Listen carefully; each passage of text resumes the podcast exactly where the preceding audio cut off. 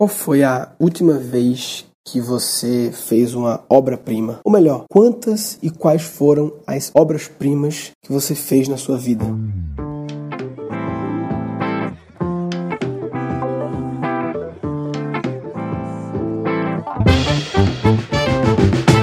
Muita gente tem bloqueio como assim, ah, quem sou eu para ter obras-primas? Veja bem, não tô falando em obras-primas comparando com o resto do mundo. Tô falando em relação a você.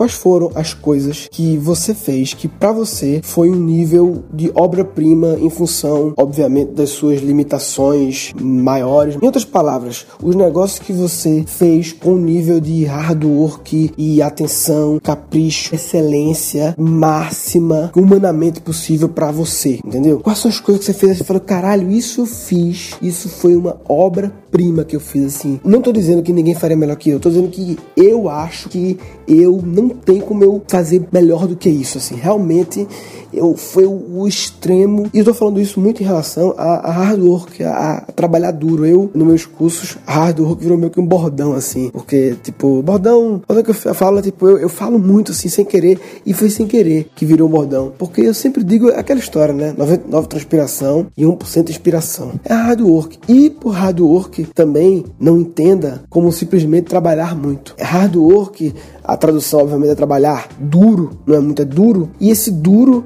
também não entenda como duro de força, mecânico, braçal ou em relação a horas. É o duro hard work inteligente. O hard work que você não trabalha muito à toa. Você trabalha muito na coisa certa que tem que ser trabalhada, na melhor forma que tem que ser trabalhada. É um esforço bem concentrado, bem focado, bem direcionado. O meu hard work é isso, né? Não é qualquer hard work.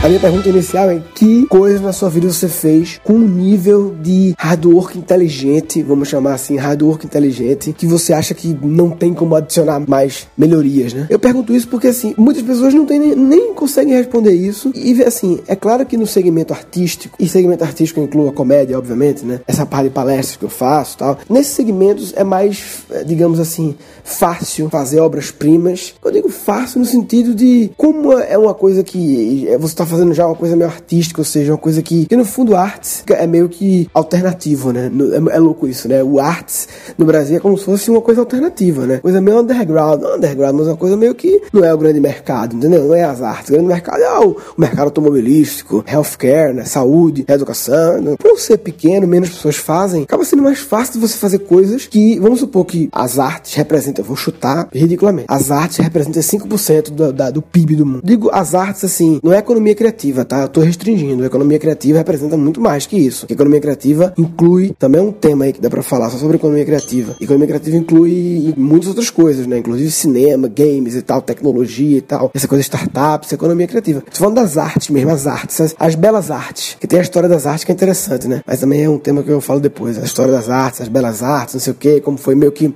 como era as divisões antigamente e tal. Sei que hoje ele representa muito pouco. Então, se vamos supor é 5% e você tem alguma habilidade nessas artes, como só 5% faz, é muito mais fácil fazer algo que impressione os outros 95%. Agora, o cara que trabalha no escritório, que tem muitas pessoas fazendo isso, é mais difícil você conseguir é, fazer algo que surpreenda 40% da população, sei lá, que trabalha no escritório, entendeu? Mas muito mais do que com arte, né? Vou tentar dar alguns exemplos aqui de, de obras-primas não artísticas. Por exemplo, sei lá, pode ser um relatório, um relatório que você fez, pode ser uma montagem de um time que você fez. Você montou um time, você era um cara de vendas e chegou em tal empresa e precisava montar um time para fazer uma tarefa ali de conquistar um mercado. E você montou um time assim que você fez, caralho, esse time olha para trás e fala, porra, esse time é foda, não tinha como montar um time melhor que esse, entendeu? Isso é uma obra-prima, você fez uma obra-prima. Agora sim, aquela coisa que você não chamou cinco e deu sorte, não. Se você chamar assim que dá sorte, o cara que tá buscando a obra-prima, ele ainda olha assim e fala, espera aí, vamos tentar espremer mais, ver se, além da, sabe, você, ele ainda não se satisfaz. O cara tá buscando a obra-prima, e mesmo que ele ganhe de cara, assim, cinco pessoas boas na equipe, ele ainda assim vai pensar num treinamento diferenciado para essa equipe e ele ainda vai entrevistar mais algumas pessoas para ter certeza se de 28 pessoa ainda parece uma melhor que as cinco que ele já tinha e ele troca. Sabe como é que é? O cara aqui, ele foi hard work e chegou num ponto que ele, melhorando um pouco, ele percebe melhoria, ele percebe que cada vez que ele esforça um pouco mais, ele consegue melhorar um pouco a equipe e no final tem, tem um bom resultado, né? Isso é, é o que eu chamaria de obra-prima, entendeu?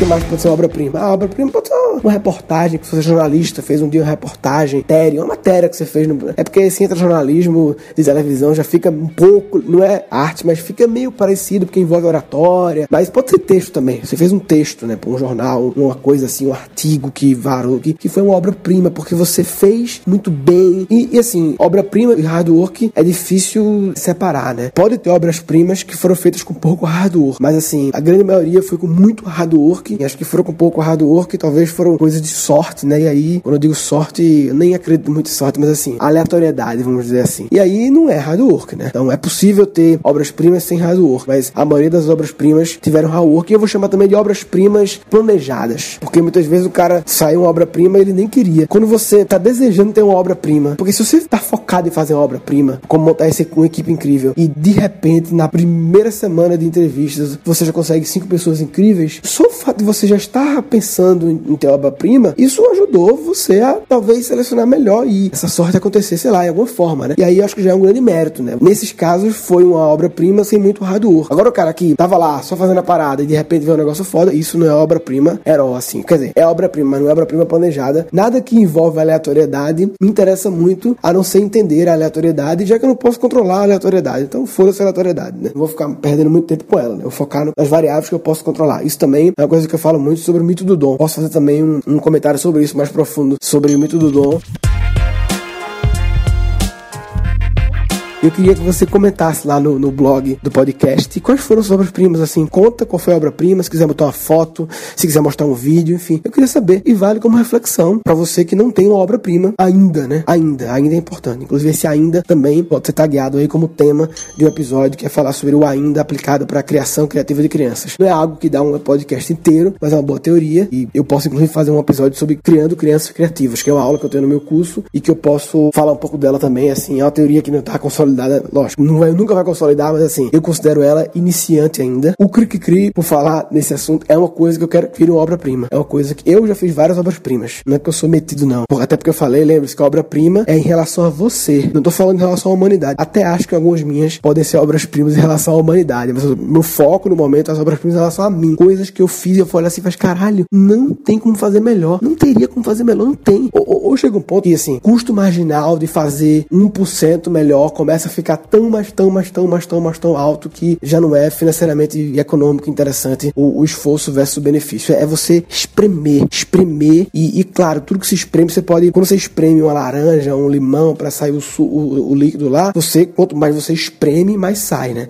Chega uma hora que o esforço para espremer, que você tem que fazer na sua mão, né, se for manual, começa a ficar muito forte perante o resultado muito ruim, tá pingando um pinguinho de nada, né? E aí parou. E aí você atingiu a obra-prima, entendeu? Você tem que entender que ponto é esse. Claro, você pode pegar uma máquina, equipamento, espremer com equipamento, e com esse equipamento espremer muito mais. Mas assim, também já tem o custo do equipamento para espremer. Eu quero dizer que, tipo, obra-prima é isso. Eu tenho várias, depois eu posso falar algumas delas. Na verdade, as minhas obras-primas que eu considero, eu acho que merecia talvez uma por, por episódio. Porque elas têm muitas histórias interessantes, assim, detalhes e tal. Eu acho que eu tava catalogando aqui minhas obras-primas, e que eu lembrei agora foi uma, duas, três, quatro, cinco, seis, sete, oito, 9, 10. Talvez 11. Na verdade, mais uma. Talvez 12, então, que essa aqui é garantida. E o Cric Cri talvez seja o candidato a 13. 13 terceira obra-prima.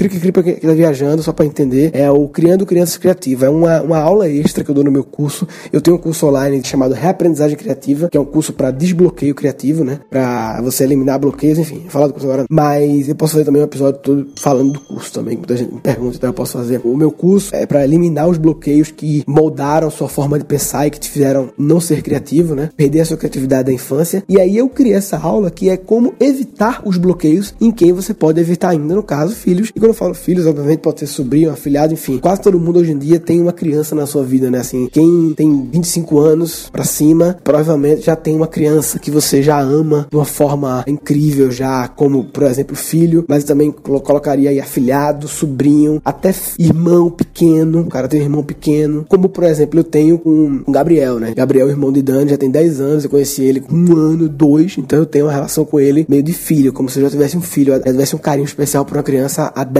anos, entendeu? E agora minha filha é outra, né? São essas duas crianças que realmente têm um carinho meio de pai, entendeu? O que eu queria dizer é que como você pode colocar em prática algumas estratégias para evitar esses bloqueios, né? Para que essas crianças não virem adultos e tenham que fazer um curso de reaprendizagem criativa. Como não desaprender para não ter que reaprender. E aí criando crianças criativas, no caso evitando bloqueios, né? E aí eu dei uma aula já na primeira turma do curso. Para a segunda turma do curso eu vou dar aula agora, quinta-feira, vai ser ao vivo, eu dou aula para eles ao vivo e no final a gente discute um pouco. E eu tô trabalhando exatamente agora e vou trabalhar amanhã pra caralho, que quando vai chegando perto do prazo também eu trabalho mais, né? Isso é um assunto também que pode ser tagueado para virar tema. É muito louco isso, como você chegando perto do prazo das coisas, como saber trabalhar o prazo das coisas como forma de lhe motivar na medida certa, sempre cumprindo o prazo, mas adicionando um pouco de pressão, né? Teve um autor de criatividade, Roberto Mena Barreto, brasileiro, que acho foda, que ele morreu esse ano, inclusive. Descobri do nada que ele morreu. Eu falo muito dele, gosto muito do livro dele. Ele já tinha, assim, 80 e poucos anos já, mas enfim, tava firme. E ele fala que tem que ter pressão. Ele, ele bota o BIP, são os três ingredientes da criatividade. BIP, significa o BIP mesmo, P é pressão, I é irreverência, B é bom, bom humor e irreverência, que é diferente de bom humor e pressão.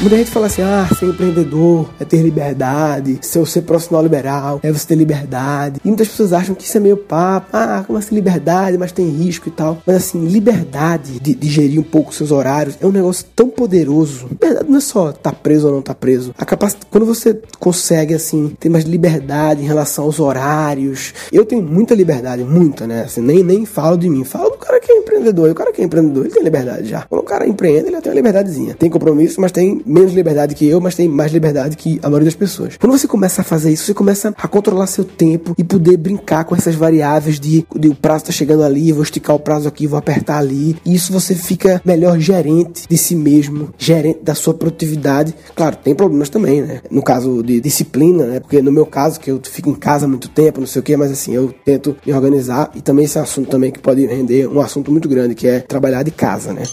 Eu trabalho de casa, assim, eu tenho um escritório da minha startup, do, negócio do curso online, que é perto da minha casa aqui, mas eu não fico no escritório de lá. Eu tenho um escritório dentro da minha casa e tenho minha varanda e tal. Quem já viu no Snap, na internet aí, eu tenho vários ambientes criativos na minha casa, desde a varanda até a sala onde eu tô agora. Tem um quarto de criação e tenho o meu escritório. Todas as paredes podem riscar, pode colocar post-it a casa inteira. Então, assim, tenho uma ideia, já vou lá, começa a falar, entendeu? E você pode ir virar madrugada se quiser, porque amanhã você desenrola, entendeu? Você, ah, tinha marcado um negócio, mas foda-se, eu, eu desmarco porque não vou trabalhar mais de manhã porque eu preciso, porque eu tô no flow. Flow também é um assunto que merece um outro podcast, teoria do flow, teoria do fluxo. Eu falo no meu curso sobre isso. Quando você encontra o estágio máximo de performance e motivação, quando você está desafiado, domina aquele negócio de um jeito e aquele estágio que você não vê a coisa passar, entendeu? Fluxo é uma parada que você entra assim. Esse é o estágio de máxima criatividade e não criatividade artística, tá, pessoal? Você pode estar tá redigindo um texto é, de, um, de, um, processo, uma petição. Ah, petição não é nada criativo. Porra, advogado não tem que ser criativo. Tem gente que ainda fala isso, acho impressionante. Não, mas eu sou advogado, é uma criatividade. Sim, criatividade do quê? Qual é o problema? Porra. Você não sabe diferenciar uma petição clichê, padronizada, e uma petição foda, uma petição que abordou sobre uma ótica diferente o negócio, que fez um storytelling diferente pra coisa, que pegou na. Porra, entendeu? Criatividade é isso, você, é você fazer, é fazer obras-primas, entendeu? Também, né? Você só faz obras-primas também com hard work e flow. Eu falo muito meu hard work e flow. É a combinação. Você tem que ter hard work, mas hard work entrando no flow de vez em quando. Não, de vez em quando entrando nesse fluxo que só acontece quando você tá aliado eu explico esse de flow, vai.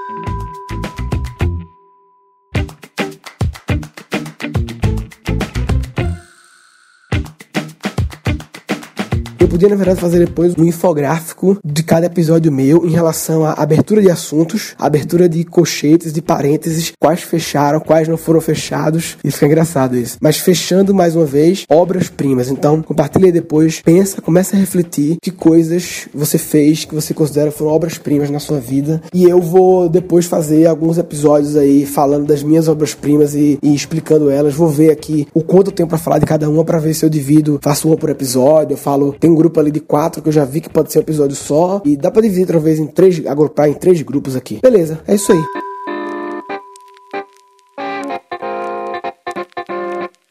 Eu tô fazendo essa gravação como piloto para um podcast, na verdade, aleatoriamente aqui, sair falando e tal. Se isso ficar ouvível, seria a melhor forma de fazer um podcast para mim. A forma mais prática, né? A forma que eu me pega no flow, entendeu? Não me gera compromisso de ter que ir ali, de marcar com ninguém. O Luciano Pires, amigo meu do, do podcast Café Brasil, ele, o estúdio dele é do caralho aqui na minha rua, mas aqui na minha rua pode parecer, para mim, é um pequeno transtorno ainda, entendeu? Porque eu tô aqui e tal e tive uma ideia agora e quero falar agora hora, entendeu? Não quero escrever no papel, não quero ir pro computador. Aí vem um outro assunto também, que é a história do pensamento linear e pensamento não linear, sobre quando usar computador e quando não usar, por que eu uso post-it, por que eu escrevo na parede, como o computador atrapalha muito isso. E nessas horas eu tento não abrir o computador, só riscar e áudio é perfeito, porque áudio ajuda a concatenar ideias. Cada vez que eu falo, eu melhoro. Muitas vezes o que eu tô falando agora não é o que eu tinha pensado, é o que eu tinha pensado, mais a melhoria do que eu tá falando agora. E isso entra também no assunto que eu quero falar muito sobre pitches. Eu já tô já prevendo que o podcast vai ter um blog, na verdade não tem nesse momento que eu tenho que amanhã mandar alguém criar.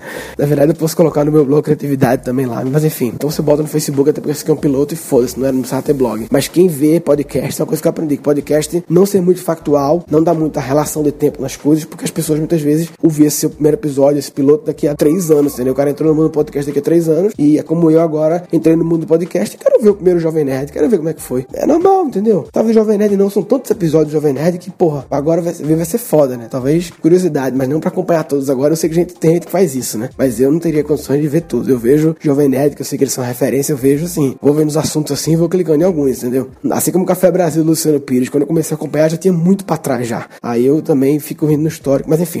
É isso aí. Então eu vou deixar pro próximo a história do pitch e entre em blog criatividade com BR ou o blog do podcast, que eu não sei o nome do podcast ainda, por isso que eu não nem posso divulgar o URL do blog, essa altura eu não sei o nome do podcast. Inclusive também outro assunto que também vocês podiam me ajudar a nomes do podcast, né? Eu podia fazer uma, uma enquete, sei lá, pensar que eu faço aqui. Beleza então, então é isso aí, papai. O segundo piloto vai ser sobre pitch. E o segundo piloto tá fazer mais organizado, porque a verdade é que essa gravação agora, quando eu comecei a fazer, eu não comecei pensando em fazer a gravação para piloto. Eu só tive a ideia no meio da gravação. Foi quando eu comecei a falar piloto, é podcast e tal. Porque como eu falei, sempre que eu falo alguma coisa, eu melhoro. Então, eu tava falando agora apenas por gravar e no meio desse processo melhorei a ideia que é já jogar no ar em algum lugar, sei lá, SoundCloud ou então no feed do iTunes lá como teste, sei lá. Eu vi que o, o GVCast, o Flávio, um pouco antes tinha um áudio. Eu não cheguei a ver o áudio, mas tinha meio que um, um áudio lá que depois eu posso pagar, eu acho, né? Mas já vai criando lá um. Acho que é uma boa estratégia fazer isso, né? Já vai criando lá no, no, no iTunes uma boa estratégia para quem quer começar um podcast, eu acho. Não precisa esperar ter tudo. Você pode fazer assim uma gravação, meio piloto, meio teste, não sei o que, e você pode já abrir lá e o povo já vai assinando, entendeu? Já vai, né? Verdade, fazer isso. Eu não posso enrolar tão John Kleber, né?